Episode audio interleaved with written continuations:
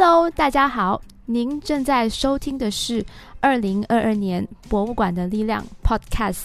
以下节目由林连玉纪念馆、陈嘉庚纪念馆、新山华族历史文物馆、城市书院文物馆、尊孔独中校史馆、Lost Gems 当代艺术空间、台湾国立成功大学博物馆。劲打锡矿工业沙泵博物馆、石兆远垦场博物馆、双溪威新村文物馆、麻坡广造文物馆以及吉兰丹土生华人文物馆联合呈现。吉兰丹土生华裔协会的文物馆是一栋传统房屋，是叶氏家族的主屋。叶文阳先生于二零一五年六月二十四日将其主屋捐献给吉兰丹土生华裔协会作为文物馆。吉兰丹土生华人房屋格局概念：吉兰丹土生华人的房屋格局与马来屋有相似之处，主要拥有两个单位：母屋和厨房屋。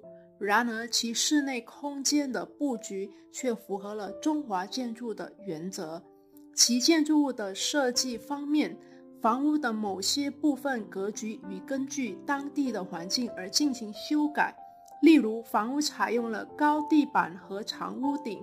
此外，建筑材料是木材和当地材料。根据建筑的角度来看，土生华人房屋清晰地展示了华人、马来人和暹罗人建筑色彩的融合。吉兰丹土生华人房屋空间布局是以福建闽南主居空间布局为依据。一般来说，其房屋分为三部分、三峰，这样的布局概念叫做一明两暗。即屋里有一部分是光明，两部分是黑暗的。房屋中心部分是明亮的部分，即祈祷室、称厅、厅。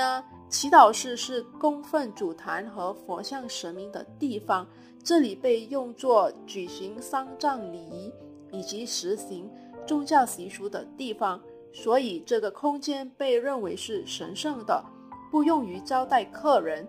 祈祷室也通常被一扇大门遮盖，因此外人无法随意看到。由于窗户很小，大门经常关闭，而使祈祷室的灯光有限，促成它阴暗。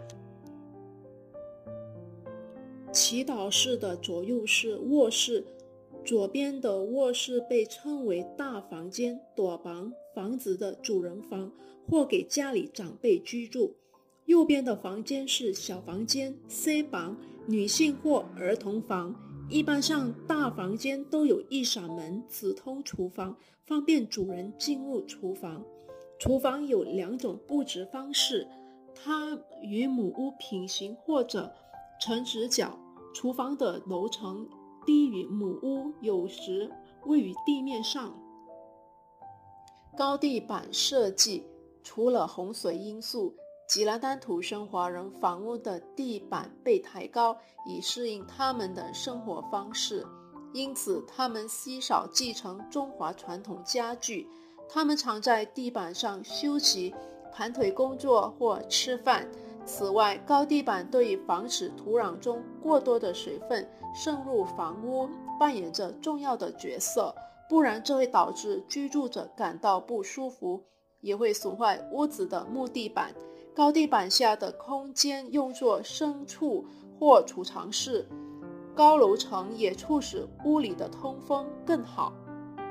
吉兰丹土生华人传统房屋在建筑方面体现了各族之间的融洽关系以及其独特文化交流的综合。这现象主要是因为吉兰丹土生华裔先人的智慧。尤其是他们那包容的价值观以及高度的文化和环境适应能力塑造而成的。感谢大家的收听，请大家继续留守我们的二零二二年博物馆的力量 Podcast。我们将从二零二二年五月十八日至二十九日，连续十二天中午十二点准时放送各馆的文物介绍给大家。想知道这些文物馆有哪些有趣的文物吗？那就一定要留守我们的 Podcast，我们将为您一一介绍。同时，请大家 follow 我们的 Facebook 和 Instagram at LLG Memorial，也欢迎于这段期间到以上文物馆游览打卡换礼物哦。敬请留守，精彩不断，让您每次收听都大开眼界。